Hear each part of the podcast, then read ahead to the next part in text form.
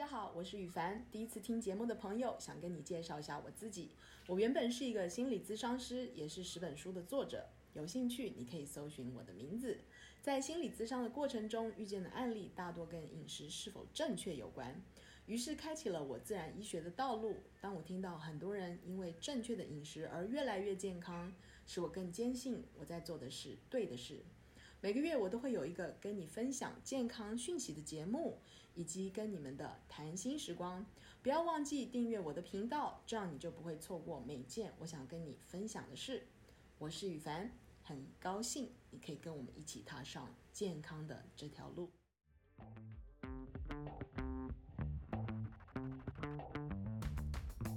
那我们今天要讲的主题就是，如果你被亲近的人性骚扰怎么办啊？我们。在呃问大家这个事情的时候，发现好多人有这个经历哦。那嗯，在美国，它的统计数字是百分之四十的女性有被自己认识的人性骚扰过，不同程度的性骚扰。我们今天讲一个例子是啊、呃，这男的例子哦，他说他在喂母乳的时候啊、被老公的叔叔偷窥哦，他偷看他。然后让他伤心了，我觉得不只是这件事哦，让他伤心了，还有在事发之后，嗯，家里面的人没有站在他这边哦，每一个人都很希望啊、息事宁人哦，所以他们安慰的方法就是希望他，你最好不要有感觉，然后他也是长辈，或者是我们不能对他做什么之类的。那我觉得这个是他啊、最难过的地方哦，所以他现在问我两个问题，第一个问题是，他说如果我们一直持续在这种装着没事，因为家里面的人都假。假装这件事没有发生过，因为大家都不想尴尬嘛，或者是大家不想要冲突，所以呃，他觉得因为装没事，他很害怕老公的叔叔哪一天很可能会做出越矩的行为。他说我该怎么办？哈，我想跟你们解释一下性骚扰或性侵犯这件事，它本身其实是一个排序的游戏哦。什么意思呢？就是我觉得。你的排序比我低，所以我可以从你身上拿到什么东西？我可以，我可以看你，你是应该给我看的，或者是我可以摸你，你应该是给我摸的。啊、我可以侵犯你，但是那不叫侵犯，因为你本来就应该是我的，因为你的排序比我低。哈，我我一直不停的反复有提到排序这件事，就是在我们的呃这个呃脑部啊，其实我们其实是有两个脑，一个脑是大脑，一个脑是。小脑，那大脑里面呢，我们是有逻辑的，能分析的，我们的礼义廉耻、伦理道德，全部都是在大脑里面哦。所以，如果我们要谈呃伦理道德的话，它就是一个大脑的活动哦。但是小脑，它是一个呃只管自己生存的地方哦。那小脑的特质，除了它它是保护我们。啊、管管理我们生存的地方之外，呃，它在演化过程当中，它也啊、接受了一个呃社群上面的现象啊，那就是排序的现象。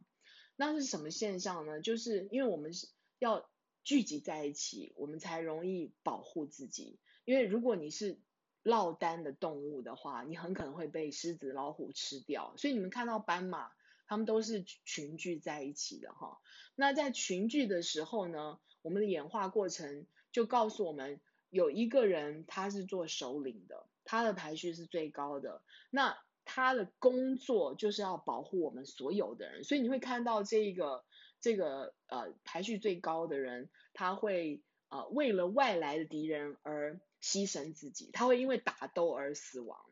但是呢，这个同时，这个排序比较高的人呢，啊、他就会觉得其他的人在这个社群里面，其他所有的人，他都是啊、他的地盘都是我的，就是因为我是首领，所以你现在跟我交换，就是我保护你，但你的地盘交给我，所以这他就是这个概念哈，所以这个就是排序世界。那那个时候我们怎么发现这个事件呢？我们那个时候就是啊、呃，在做研究的时候。有一个研究员，他在研究鸡群，然后他就突然发现有一只鸡可以啄所有的鸡，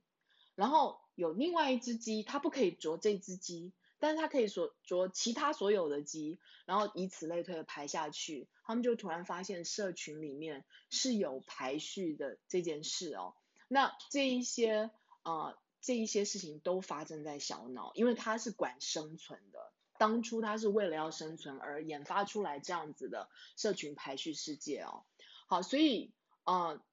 你们如果去跟一个老公的叔叔讲伦理道德，就是你为什么你怎么可以做这件事，在伦理道德上面你怎么可以做这件事，这是讲不通的。为什么？因为他当初做这件事情的时候，他就是用小脑的，他就觉得你排序比较低，所以我可以这么做。所以嗯。如果你经历的事情是啊、呃、性骚扰或性侵犯，通常都是侵犯你的人跟骚骚扰你的人都觉得他有权这么做，因为他的排序比你高，所以他常常发生在长辈对晚辈，他常常发生在呃这个呃公司里面呃这个主管对下属的关系，所以。在这样子的世界里面，你常常会看到这样的情况。那其实他最根本、根本的啊、呃、背后的那个他的脑部为什么让他觉得他可以这么做，是因为跟排序有关哦。如果你现在害怕这件事情的话，那我就会极极力的建议你必须要调整自己的在呃这个家庭里面的排序哦。那在你描述的这个，在嗯这整件事件里面，我觉得有一些事情你可以做修正哈，比如说你一直希望呃家里面的呃公公婆婆保护你，或者是站出来帮你讲话，或者是你先生出来帮你讲话，但是当你在做这些事的时候，你期盼别人来保护你的时候，你的排序自然是低的。我知道你在你的脑部里面是想说，你们怎么可以？不站出来帮我讲话，在伦理道德的架构下，你们怎么可以不没有道义的呃不帮我出来站出来帮我说句话？可是这个你讲你期盼的事情，你的背后的用意全部是在大脑的活动哈，所以我就要提醒你这一件事。可是你不要忘记，这个家庭的相处很可能是以排序为主，所以它完全是小脑的活动。这是为什么？你如果要啊。期盼他们来保护你的话，他们自然排序就会比你高，因为我们只会在小脑的世界里面，只有一个排序高的人才会去保护排序低的人。如果你没有这个关系的话，他就没有排序了。所以啊、这是为什么？我觉得在你啊、发出讯息的时候，这件事情你一定要啊、你一定要。啊，重新思考一下，我觉得你现在采取的姿态，因为你觉得在伦理道德的情况下，你怎么可以不帮我出来讲话？但是我想你换一个角度看这件事，你就是这些人都是在排序世界里面，当你发出这个讯息的时候，他们就觉得哦，你排序就是低的，因为这样，所以你就你的情况就更严重。你的你的危险性就更高哦，所以你要换一个姿态，就是我就是首领，我不需要你保护，我想要保护我自己，我自己可以做得到。也就是说，如果老公的老公的叔叔在做任何事情的时候，我都会对他不客气哦，我自己会做这件事，我不需要你做，我不需要你去帮他讲，帮我讲话，我不需要你去帮我有这个冲突，我自己可以做这件事。所以我只是要提醒你们啊，如果他在做出呃越越界的行为的话，我一定不会饶了他。所以这个讯息你应该要自己发出去，然后你不应该要依赖任何人。这是我给你最大的建议。然后你问一个很大的问题，就是我问我自己非常非常多年的问题哦，就是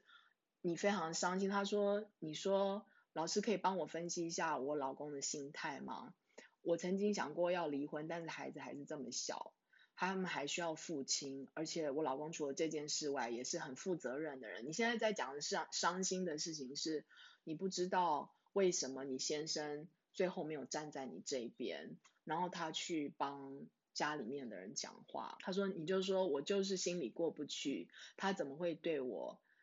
这样对我，然后没有一起帮我，然后你写哭泣两个事情哦，我完全可以理解你的感受，就是啊、我先生跟我公公婆婆。啊、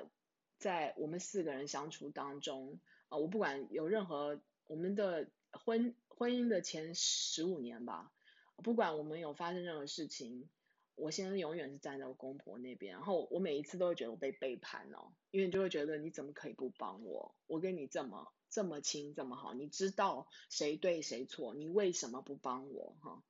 但是我想要提醒一件事情哦，就是我后来发现一件事情，就是我发现我先生的排序其实不高，在这个家里面，然后所以我一直在期盼一个排序低的小喽啰。去帮我打这场仗，这是一个，但但我的用意当然是觉得我我没有看到这个排序世界，我就会觉得你跟我好，然后你是有道义的人，你为什么不帮我出来讲话？但这是一个大脑的活动，可是在这个家庭里面，他们的相处很可能全面是小脑的活动哈，所以我想要提醒你的是，就是你现在假设你先生在他们家里面是可以讲话的人。但是，嗯，我猜测，以他的行为告诉我，我觉得他应该不是那个可以讲话的人，也就是说，他排序可能还没有你高，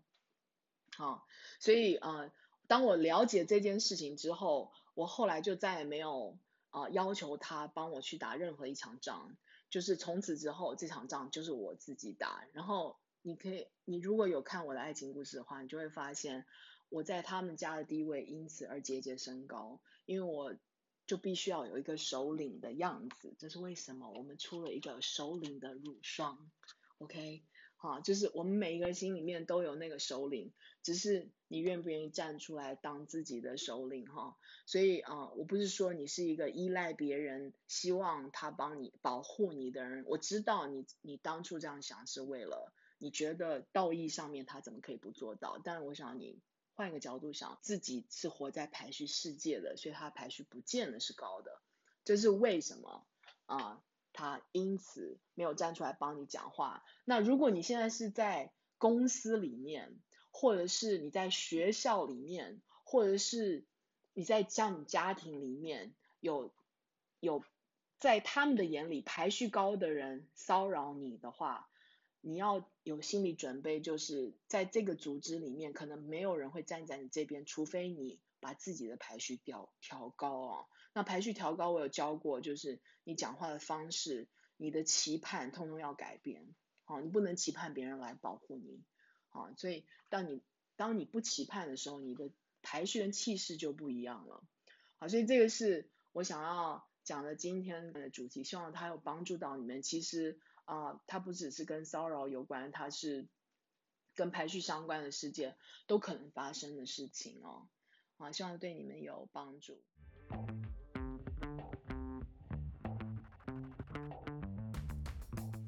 今天的节目就到这边，如果你喜欢我的节目，要大方的鼓励我，给我五星好评哦。一定要记得订阅我的频道，这样你才会第一时间收到我的新节目通知。另外，我们在 FB 有一个社团。节目底下有连接，会在那边分享我的生活大小事，欢迎你们在底下留言给我，你想告诉我的话，或者你想问我的问题，我会在下次的节目回复你们。爱你们，拜拜。